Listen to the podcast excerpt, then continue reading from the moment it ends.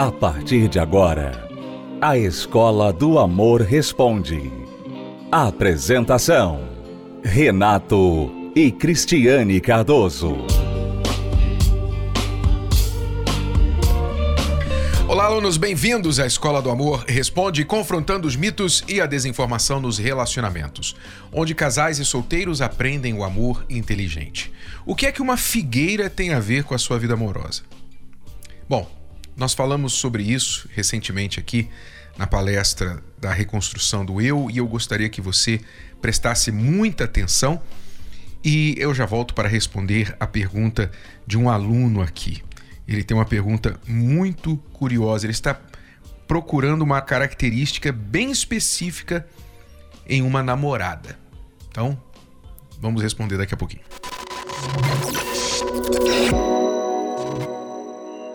Você é solteiro, por exemplo, às vezes fica olhando para os outros solteiros, né, o sexo oposto, e achando os erros do sexo oposto. A solteira fala assim: ah, os homens hoje. Pronto, aí começa.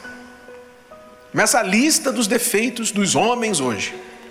E os homens a mesma coisa, as mulheres e tal, as mulheres, enfim. Isso aí é olhar o cisco do olho do outro e esquecer da trave que está no teu. Então é você focar em você. É você vir aqui a terapia do amor, sabe? Eu estava lendo e meditando numa passagem curiosa na Bíblia, pouco conhecida, que fala do encontro que Jesus teve com um homem, um jovem, chamado Natanael. E Natanael estava assim meio descrente de Jesus, ele ouviu falar que Jesus era o Messias, o Filho de Deus e tal, estava meio descrente. Ah, acho que não é nada, não, é boato. De repente, Jesus vem e encontra com ele. E Jesus fala para ele assim: Olha, eu te vi quando você estava lá debaixo da figueira. E não tinha ninguém lá quando Natanael estava debaixo da figueira orando. Jesus falou: Eu te vi quando você estava debaixo da figueira. Então ele percebeu que se Jesus não fosse quem ele disse que era, o Messias, não havia como ele saber que ele tinha estado debaixo da figueira. Ou seja, Jesus viu Natanael. Jesus o viu debaixo da figueira. E disse para ele: Olha, Natanael ficou assim, surpreso. Ah, com certeza eu vejo que o Senhor é, de fato, o Messias. E Jesus disse para ele assim: Olha, Natanael, se você acredita que eu sou o Messias só porque eu te falei isso, você não viu nada ainda. Você vai ver coisas muito maiores.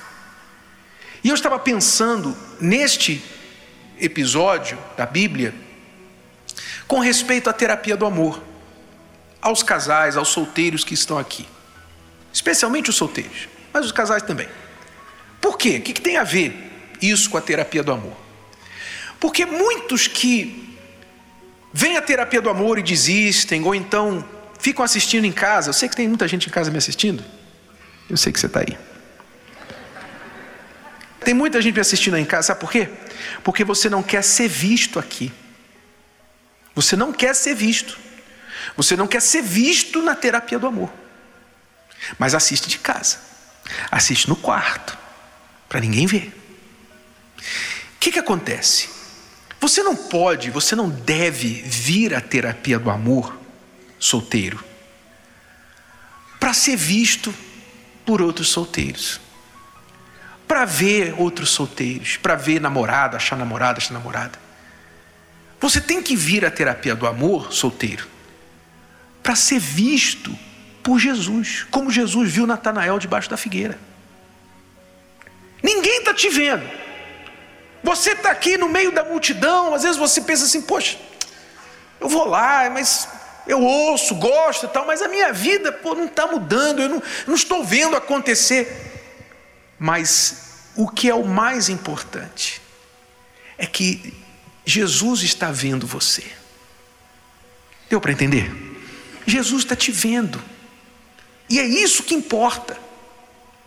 Se eu fosse solteiro hoje, com a fé, com o conhecimento, entendimento que eu tenho hoje da palavra de Deus, se eu fosse solteiro e tivesse querendo encontrar uma pessoa, o que, que eu iria fazer? Eu iria primeiro mostrar para Deus que eu quero essa pessoa dele. Eu não quero escolher com os meus olhos. Eu não quero tropeçar nessa pessoa.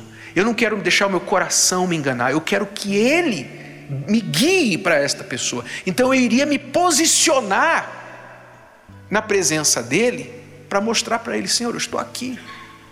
Eu creio que o Senhor vai honrar, o Senhor vai me ver. O Senhor não é cego, o Senhor vai me ver. Deu para entender? Então, solteiro, Jesus viu Natanael debaixo da figueira. Jesus está vendo você aqui. Permaneça. Não importa se ninguém está te vendo. Ele está te vendo. A mesma coisa é você casado. Você casado que está aqui. Você que está aqui sozinho, seu cônjuge não está aqui. Aí eu vejo que tem pessoa que vem assim, toda jururu, às vezes constrangida. Tem gente que nem veio na frente. Tem gente que nem veio na frente, sabe por quê? Vergonha. Porque, poxa, tá, tá, os casais estão lá e meu marido não está aqui, minha mulher não está aqui, pô, eu vou lá. Constrangido. Você fica constrangido, mas não fique constrangido pensando que os outros estão olhando para você. Você tem que pensar o seguinte: Jesus está olhando para mim. Ele está me vendo aqui. Ele está vendo que eu estou vindo aqui. Meu marido não quer vir, minha esposa não quer vir, mas eu estou vindo. Meu marido começou comigo, desistiu, mas eu estou vindo, estou aqui, eu não desisti. O senhor está vendo, meu Deus. O senhor está vendo. Eu estou aqui agora e meu marido está lá no bar, está lá com a outra, está lá, sei lá, fazendo não sei o quê. Mas o senhor está vendo que eu estou aqui. É essa fé que você tem que ter, de aparecer diante de Deus, para que Deus possa fazer coisas maiores na sua vida. Essa é a fé. Entendeu? Então não faça a terapia do amor porque, ah, eu vou lá porque é o Renato e a Cris. O Renato e a Cris não vão fazer nada por você. Ah, o Bispo Macedo, o Macedo não vai fazer nada por você. Ah, eu vou lá porque hoje vai ter um evento assim, vai ter, vai ter hora do solteiro. Não venha por causa de ninguém, venha por você e por ele. Coloque-se debaixo da figueira. A figueira representa a terapia do amor, representa a presença de Deus ali, você se colocando no lugar que Deus vai te ver. Faça isso. O resto, deixa com Ele. Gostou? Foi só um trecho. Assista a palestra completa na plataforma Univervídeo ou participe presencialmente toda quinta-feira no Templo de Salomão e transforme a sua vida amorosa.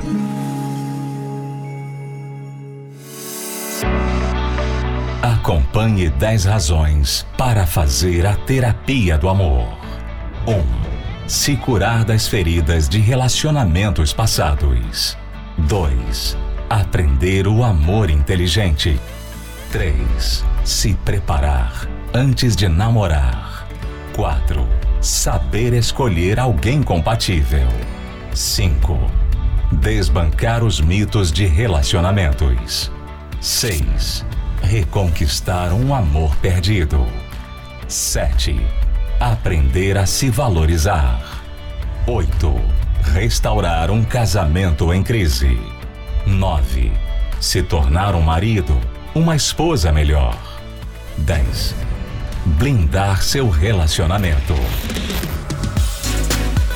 Terapia do Amor.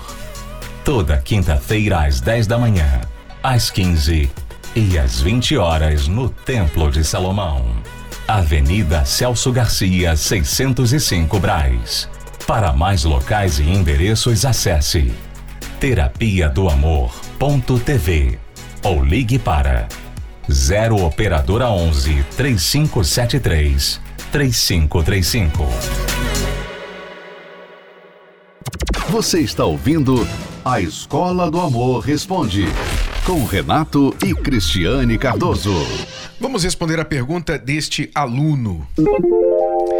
Ele pergunta: Renato e Cris, vocês têm ideia de onde eu posso procurar uma namorada que seja inteligente? Pode ser mediana de beleza. Ele não está muito exigente com a beleza. Ele quer inteligência. Ele quer inteligência. Eu suponho aqui, eu desconfio que o nosso aluno teve más experiências aí com as namoradas, né? Ele deve ter tido mais experiências com moças bonitas, talvez, mas não tão inteligentes, na opinião dele. Mas eu queria falar alguma coisa primeiro a respeito da inteligência. Você tem que definir inteligência, não é? Porque existe a inteligência que é para o trabalho, para a carreira, para os negócios. E neste ponto, não significa que a pessoa vai ser inteligente para o amor. Você tem, por exemplo, hoje o homem mais rico do mundo, né? Elon Musk. Casado três vezes, dez filhos de várias mulheres e não tem ninguém hoje. O camarada é um crânio, extremamente inteligente. Mandou foguete né, para o espaço, criou lá a fábrica de carros elétricos, enfim, um inventor nato, mas um fracasso no casamento né, na vida amorosa. Então, quando você fala, eu queria uma namorada que seja inteligente, defina a inteligência. Porque eu tenho visto muita gente inteligente, doutores, doutoras, no seu trabalho e verdadeiros fracassos no amor. E também conheço pessoas que não têm nenhum PhD, nenhuma pós-graduação, mas são extremamente inteligentes para o amor, para o casamento. Então você tem que definir a inteligência. Quando a gente fala de amor inteligente, é óbvio, nós valorizamos muito a inteligência amorosa. E é isso que você tem que procurar. É claro que se você tem um, um nível profissional, um certo nível profissional, você também quer uma pessoa que aprecie, que possa manter uma conversa com você sobre a vida, sobre as coisas do mundo. Isso é importante. Compatibilidade intelectual. Isso é importante.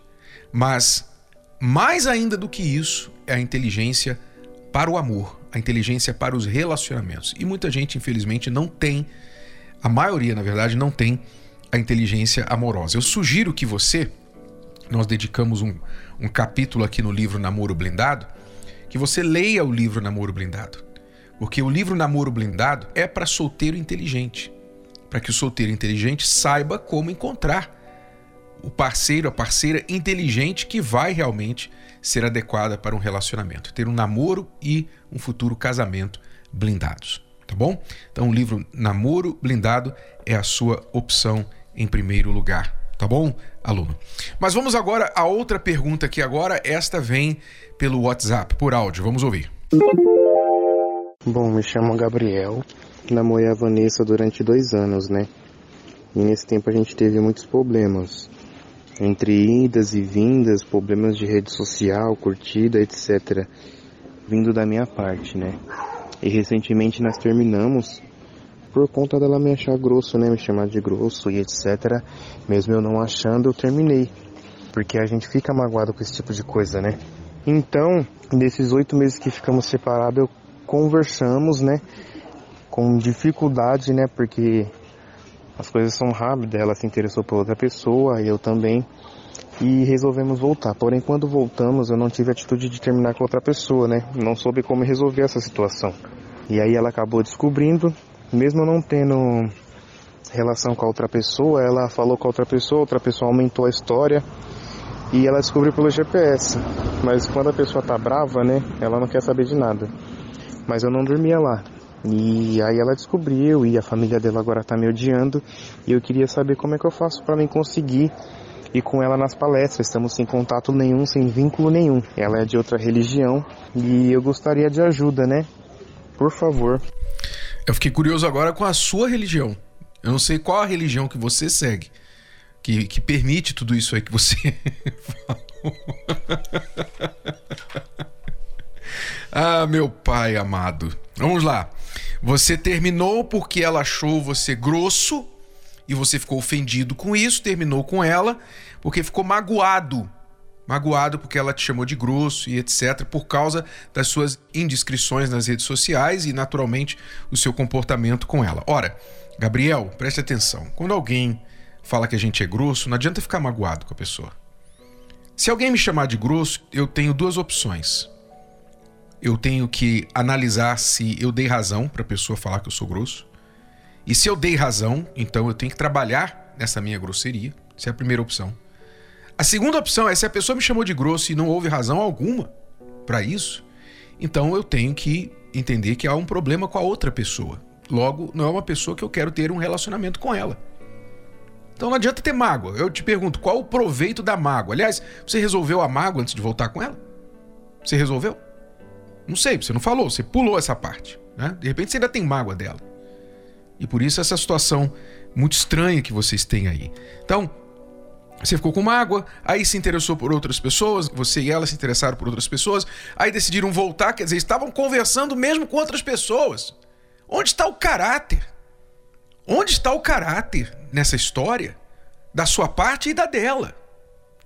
Porque quando você está em um relacionamento exclusivo com alguém, você não fica conversando com outra pessoa para interesses amorosos. Mas você falhou de novo reatou o relacionamento com ela sem terminar com a outra, agora ela descobriu pelo GPS, meu Deus, o que, que ela tá fazendo com o GPS? Correndo atrás do, dos seus passos, marcando os seus passos. Que tipo de relacionamento é esse? Que vocês mal são namorados, não sei o que vocês se chamam, e ela tá com GPS controlando os seus passos. Ora, então tudo aí está errado. Tudo está errado. Você quer trazê-la para a palestra? A única parte boa aí da sua pergunta foi essa. O que eu posso fazer para trazê-la para a palestra? Você não deve trazê-la para a palestra em um primeiro momento. Você tem que vir. Você tem que vir e reavaliar os seus conceitos. Não preocupar-se agora em reatar com ela, em ter relacionamento com ninguém, porque você não tem condição alguma de estar em relacionamento. Se ela quiser te acompanhar, você pode até falar para ela: olha, eu, eu fiz mal com você, fiz mal com a outra, eu entendi que eu não tenho condições de oferecer uma mulher o que a mulher quer, o que a mulher precisa atualmente. Eu acho que você também precisa de ajuda.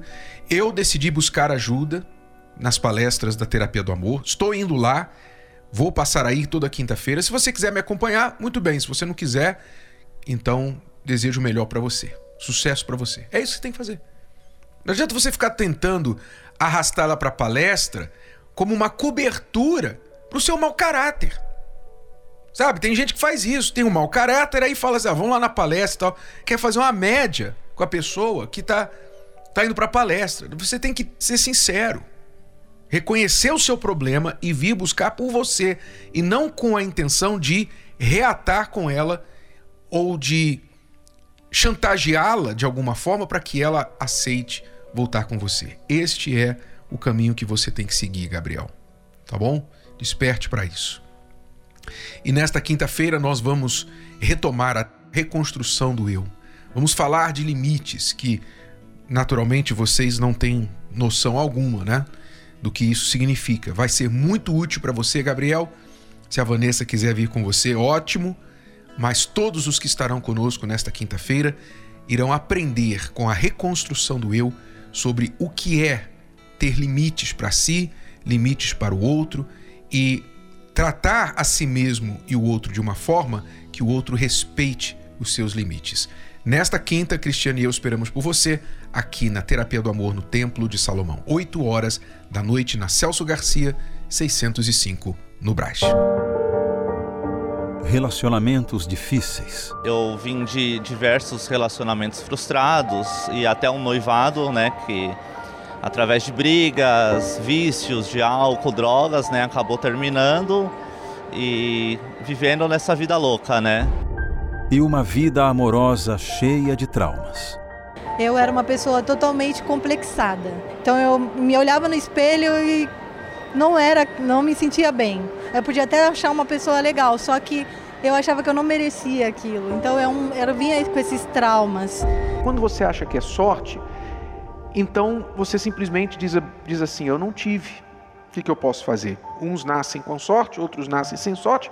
O que eu posso fazer? Não posso fazer nada. Nasci sem, tenho que me contentar com azar mesmo.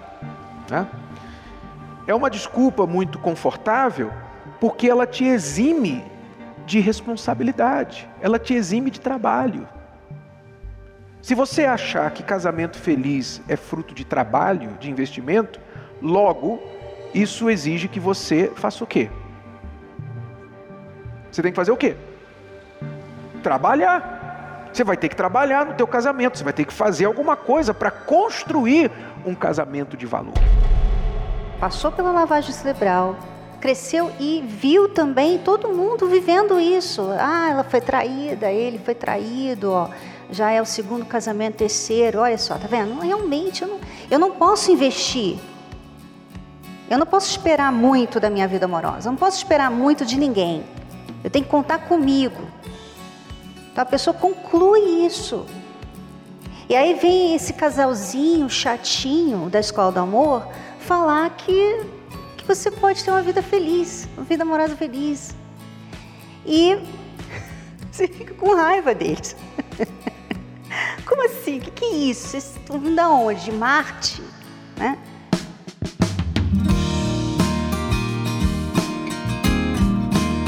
Vim conhecer as palestras e foi um processo. O meu interior, né, que estava destruído, né, teve que fazer aquela demolição, né, começar do zero, limpar o terreno, né, colocar em prática, preparar o alicerce, a base, estar liberto de todos os vícios e pronto, né, para um relacionamento. Então, eu tinha uma certa resistência às palestras porque eu achava que que não era para mim, que era para achar alguém. Eu tinha um preconceito, essa é a verdade. Então eu cheguei nesse no depressiva, é, muito triste porque eu fui abandonada, me senti abandonada. Então eu cheguei na, na terapia assim destruída.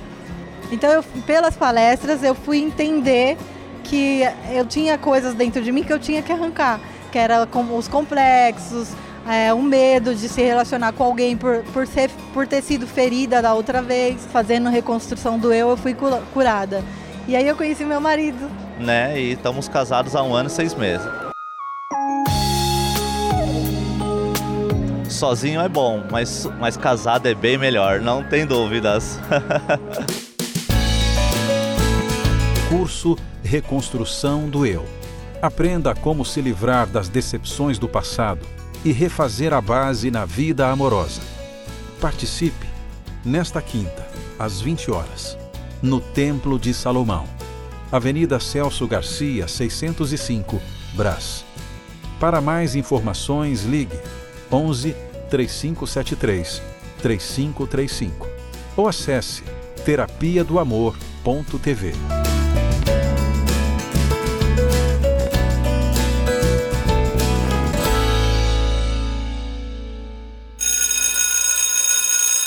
Bom, alunos, é tudo por hoje. Voltamos amanhã neste horário e nesta emissora com mais Escola do Amor Responde para você. Até a próxima. Acesse o nosso site terapia do amor.tv. Até lá.